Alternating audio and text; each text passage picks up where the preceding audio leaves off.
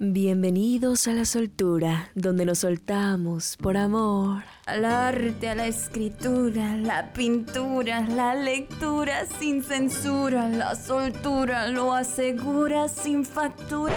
¡Ey, ey, ey! Corte, corte, corte. La soltura con Sammy Jesse en 3, 2, Q.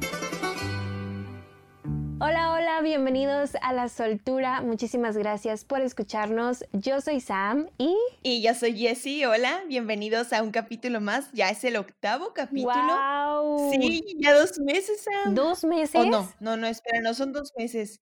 Porque empezamos el cero. No, sí, ¿no? Son dos meses. I don't know, girl. No sé.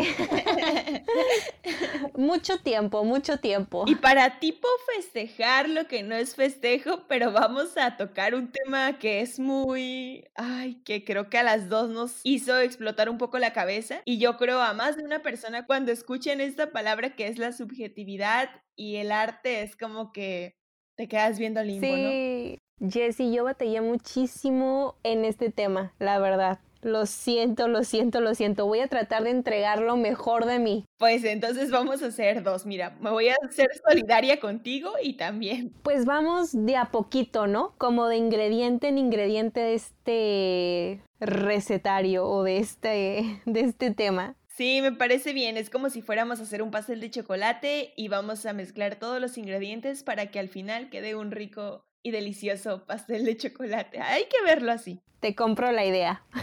y bien, ¿qué es la subjetividad? Tengo tres conceptos sacados literalmente de un artículo. Perteneciente o relativo al sujeto, considerado en oposición al mundo externo. El segundo, perteneciente o relativo al modo de pensar o de sentir del sujeto y no al objeto en sí mismo, que es pues lo contrario del anterior. Y el número tres, perteneciente o relativo al sujeto o a la gente. Ahora en español, Jessie. Algo subjetivo es algo que depende del ojo en el que lo veas. Eso, bueno, yo lo puedo traducir así. Ok, como los lentes. Así es, como los lentes. Depende de dónde lo veas, es la definición. Bueno, y así ahora yo te voy a dar el concepto, te voy a decir el concepto que yo tengo aquí de subjetividad. Es la idea de que el mundo está constituido por opiniones, creencias y saberes de los sujetos. Es decir, que son nuestras ideas las que constituyen el mundo o son nuestras ideas las que le dan sentido al mundo. Ok, esa definición creo que me deja un poco más claro todo. Y en contraparte tenemos a objetividad, que la objetividad dice que el mundo tiene constitución propia, fuera de nuestras ideas y fuera de nuestros pensamientos y nuestros juicios. Es decir, que al contrario de la subjetividad, donde nuestras ideas le dan sentido al mundo, o sea, las cosas están en el mundo, ajá, existen porque existen y ya, no porque nosotros les demos sentido, sino que existen. Sí, ahí también comparto esa definición. Es algo que existe realmente y está fuera de nosotros que somos los sujetos que lo conocemos, ¿no? O sea, no necesitamos conocerlo para que exista, es algo objetivo. Ahí está y nada más. Pero ya teniendo, por ejemplo, el concepto de subjetividad, el concepto de objetividad, podemos pasar también, pues retomar un poquito el concepto de arte. Que el arte, pues ya tenemos un capítulo especialmente dedicado a qué es el arte. Si no lo han escuchado, no sé qué están esperando, corran a escucharlo. Pero igual, una definición así rapidita aquí que les podemos decir sobre qué es arte. Les voy a decir una definición que no es mía, sino una definición que igualmente obtuve de un artículo que les vamos a dejar en la bibliografía. Ya saben, toda la información de todos los links de donde obtenemos la información nosotras.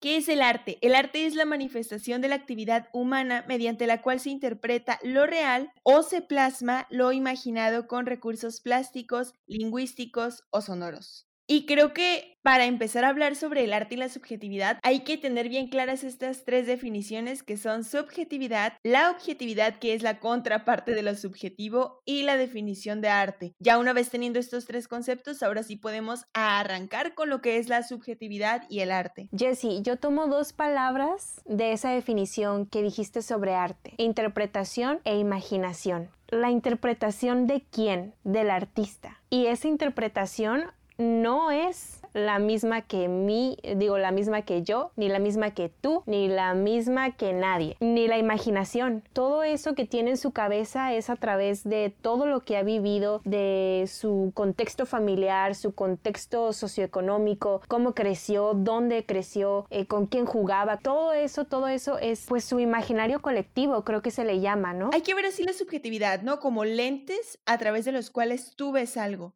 Los lentes de Samantha van a ser diferentes a los míos y van a ser muy diferentes a los del artista. En relación a lo que estás diciendo que tiene que ver con toda esa construcción que eres, un actor llamado Lito Cruz él fue un actor de cine, eh, teatro y televisión argentino, que él menciona eso, él menciona que toda tu construcción viene desde la infancia. La infancia está relacionada a todo, a tu subjetividad ya que todo lo que escuchabas, todo lo que oías, todas tus vivencias te van formando. Y a raíz de todo esto es de donde nace tu visión. A raíz de todo esto es en la manera que tú construyes tus lentes y es en la forma que puedes como artista plasmar lo que quieres plasmar. Y lo que tú plasmes va a ser muy diferente a la interpretación de nosotros que seríamos los espectadores. Porque también nosotros fuimos niños y también somos construcción de vivencias, de colores de olores, de sabores, etcétera, ¿no? Entonces, creo que sí diste en un punto muy importante, Sam. Creo que para poder dar una opinión o para poder creer en algo y para hacer la construcción de nuestros lentes, sí se basa todo en la infancia. Yo me acuerdo, Jessy, que en la universidad tuvimos una materia de desarrollo humano y en esa materia la profesora hacía mucho hincapié en contar nuestra vida empezando desde la infancia, con todos nuestros recuerdos, con todas nuestras vivencias. Y eso también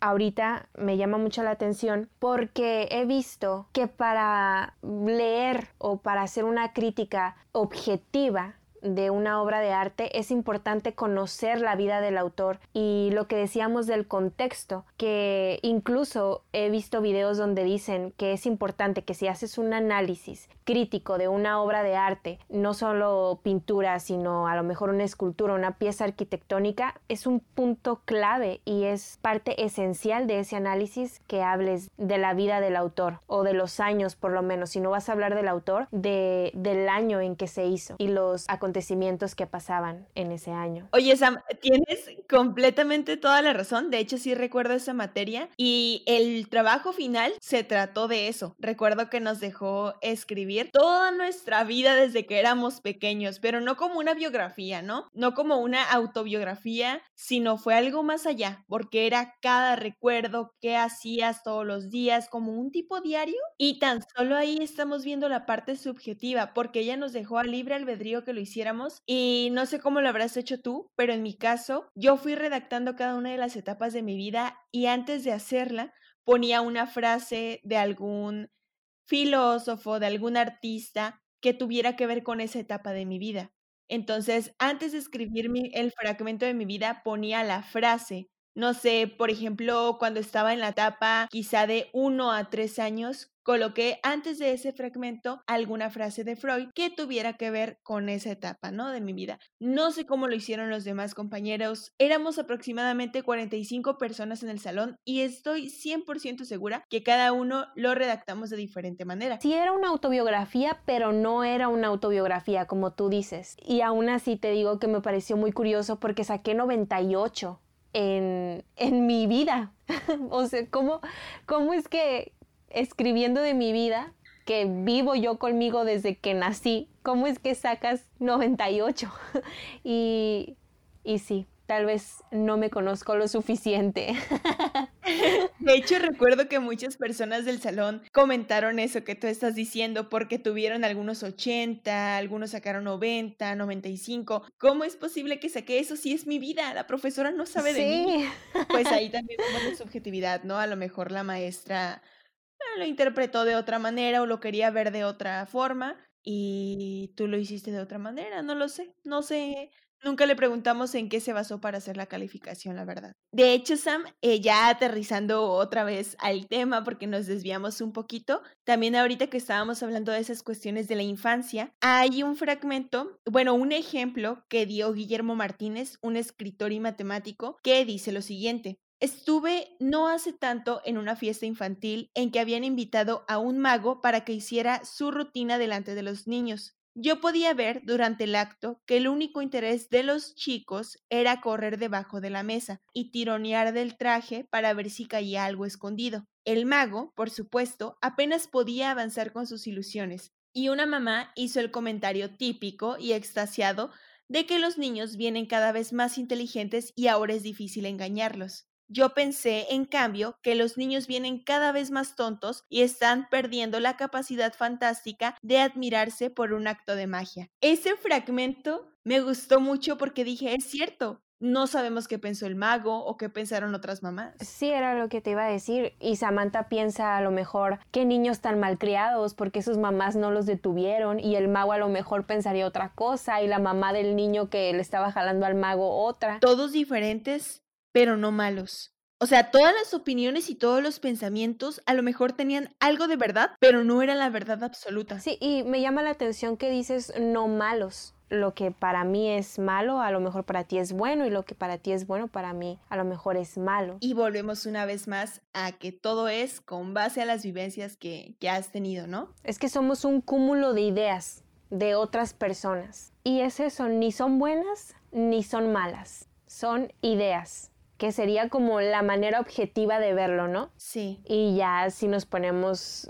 eh, a filosofar y a todo, entonces, ¿qué es, ¿qué es lo bueno? ¿Qué es lo malo? ¿Qué es esto? ¿Qué es esto otro? Es entrar a un mundo de nunca acabar. Algo que sí quiero que a todos les quede, o bueno, que a todos nos quede claro, es que lo que Samantha está diciendo, a lo mejor, no porque tú que estás escuchando ahorita esto no estás de acuerdo con Samantha o conmigo, quiere decir que Samantha está mal y que yo estoy mal o que tú estás mal. Es tu verdad, es la verdad de Samantha y es mi verdad. Todo es en esta parte refiriéndonos al arte es subjetivo. Que hay cosas objetivas, claro que las hay. Que hay cosas que ya están establecidas en el mundo del arte, claro que las pero hay otras que no. Lo que tú comentabas al principio, Sam, de un artista que él quiere plasmar algo, sentimientos, emociones en una obra de arte. Él quiso plasmar a lo mejor que se sentía súper triste y cuando tú le estás viendo, a lo mejor ves enojo o ves otras cosas pero es dependiendo de tu lente. Y con esto también no estamos diciendo que el arte es subjetivo. Yo creo que, bueno, por lo menos yo, Samantha, creo que el arte ni es subjetivo ni es objetivo. Está en una armonía entre los dos. Porque volvemos, ¿no? Que el arte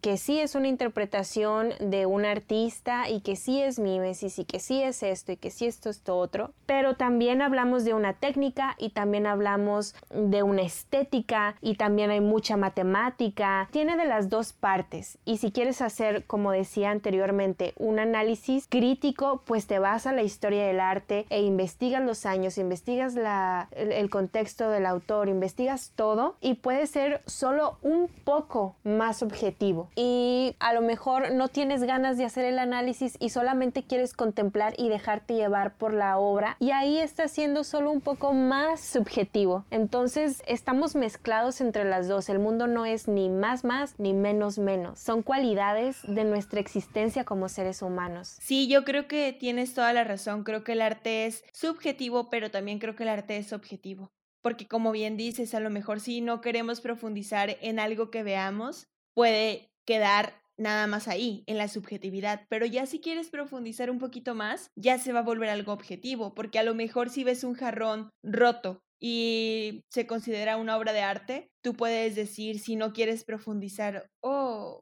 ese es un jarrón simplemente roto y, y nada más, qué aburrido es. Ahí se va a quedar lo subjetivo, de cada una de las personas. Pero si tú dices, ¿qué hay detrás de ese jarrón roto? ¿Por qué está roto? ¿Por qué el artista lo presentó así? ¿Qué hay detrás de todo eso? Te pones a investigar la historia del artista y descubres que fue porque cuando se le cayó, quizá con las piezas hizo otra obra, no sé, lo que te quieras imaginar, ya vas a entender por qué el jarrón estaba roto, por qué lo plasmó así, por qué lo quiso dejar así y no utilizar otro jarrón. Entonces ahí ya vas a entrar en la objetividad. Y creo que eso es algo muy importante porque de hecho en las obras de arte viene el nombre del artista y en algunas exposiciones viene un poquito de la vida del artista, de su biografía, inclusive en los libros. Siempre en los libros viene la biografía del autor, ¿no? Por lo mismo, para que conozcas un poquito más de esa persona y cuando leas lo que escribió, te quede un poco más claro por qué o desde qué puntos de vista se basó para hacer esa, esa obra de arte.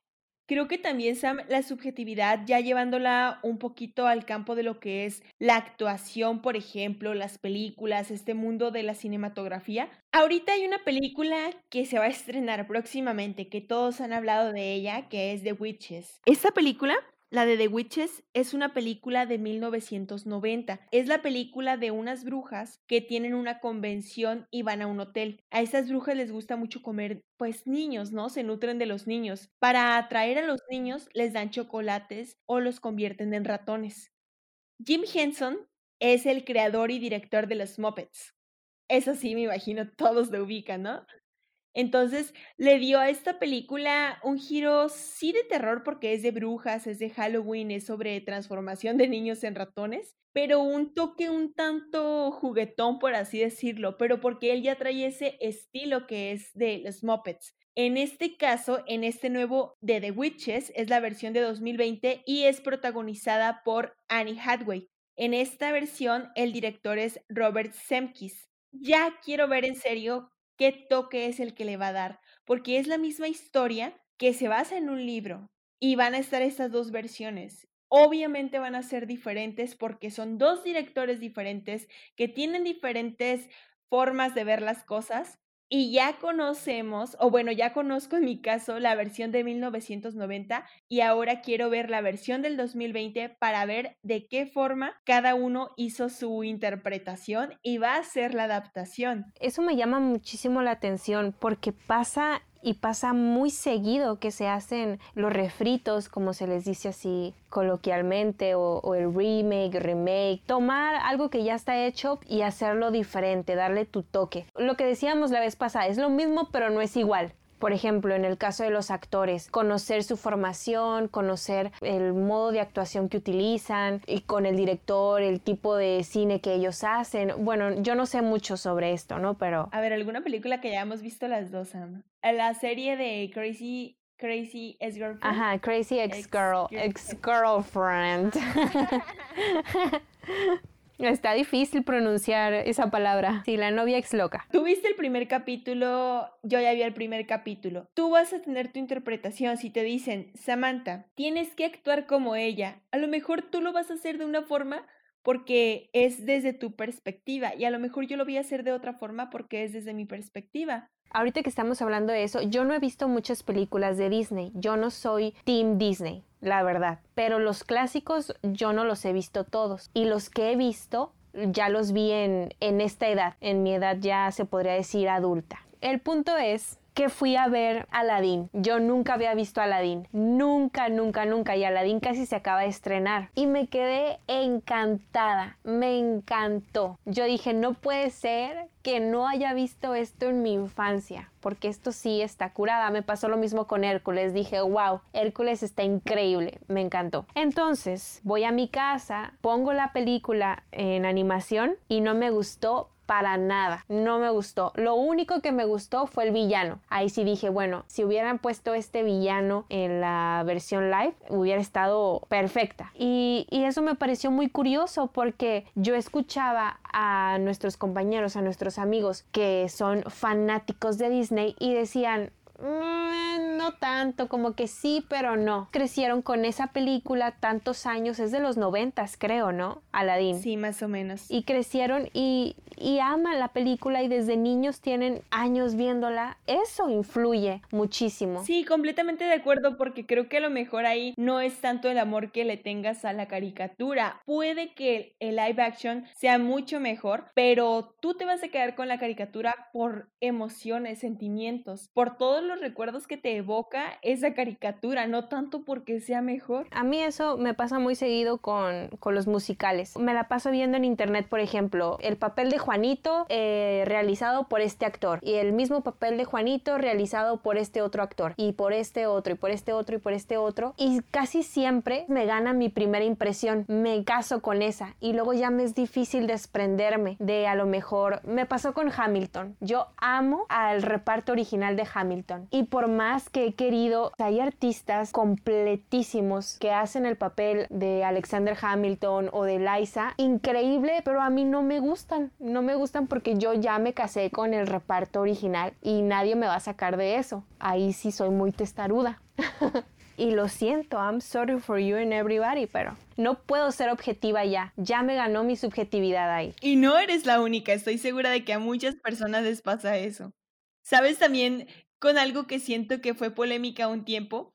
Con Harry Potter. No sé si te enteraste que en un momento mencionaron que posiblemente iban a meter a Hermione en versión negra. Se prendió la bomba, me imagino. Sí, sí, sí, claro que sí. Imagínate toda tu vida, desde que eras quizá niño, que creciste con estas películas de Harry Potter, viendo a Hermione, bueno, viendo a Emma Watson como Hermione, y de un de repente te dicen que Hermione va a ser negra, pues te saca de, de onda, no la aceptan, no la aceptaron. No supe el desenlace ya, pero fue por esta misma razón, porque dicen no, no y no, porque pues creciste con ella. Entonces es muy difícil que te cambien de parecer, que te cambien de opinión si ya traes tus ideas, ¿sabes? Y pasó lo mismo con la sirenita, que iban a hacer el live y que iba a ser de tez morena y también se prendió que no, que cómo es posible si sirenita es blanca y es pelirroja. Y creo que ahí es cuando sí tenemos que tener un poquito de cuidado porque, por ejemplo, lo que decía, ¿no? Ahorita es que nadie me va a hacer cambiar de opinión y soy bien testaruda y así. Pero caigamos en cuenta, lo mío es una tontería, pero ya cuando nos metemos a lo mejor en, en los insultos o en esta persona no puede ser porque no se parece o esta persona no puede entrar a mi vida o, o a lo mejor yo no me puedo casar con alguien así, yo creo que ahí sí es momento de sentarnos y replantear por qué, por qué pienso así, qué puedo hacer para no las lastimarme y no romper mis principios, pero tampoco lastimar y romper los principios de otras personas, de los que están a mi alrededor.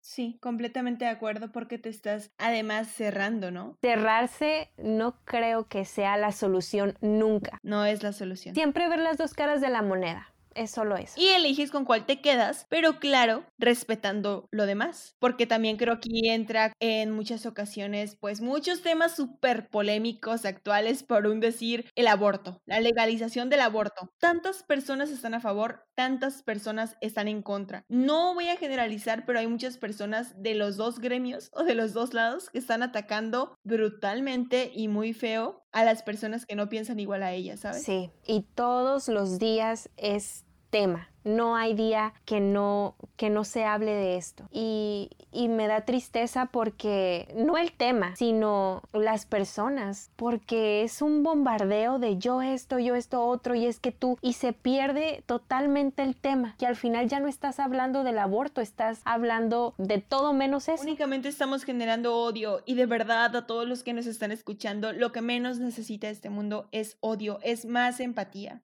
y, vivir en paz, respetando y respetándome. Y bueno, Jessie, al principio yo tenía mucho miedo de hablar de este tema, pero pues estamos en confianza, nos soltamos. Sí, nos soltamos y creo que lo supimos manejar y todo desde un punto muy subjetivo, algunas cosas objetivas pero fueron más subjetivas que otra cosa, ¿no? Así que el día de hoy ya terminamos con este capítulo, un capítulo muy subjetivo, la subjetividad y el arte. Espero de verdad que lo hayan disfrutado, que se hayan puesto a pensar, a reflexionar, a hacer introspección y que terminando este capítulo corran a investigar e investigar más sobre este tema para que se den cuenta que todo este mundo de la subjetividad es muy subjetivo.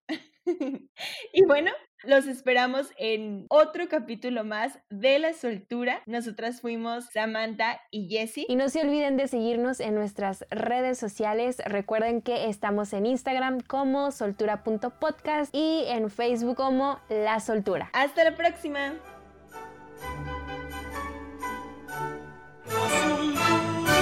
Se terminó y todo por el.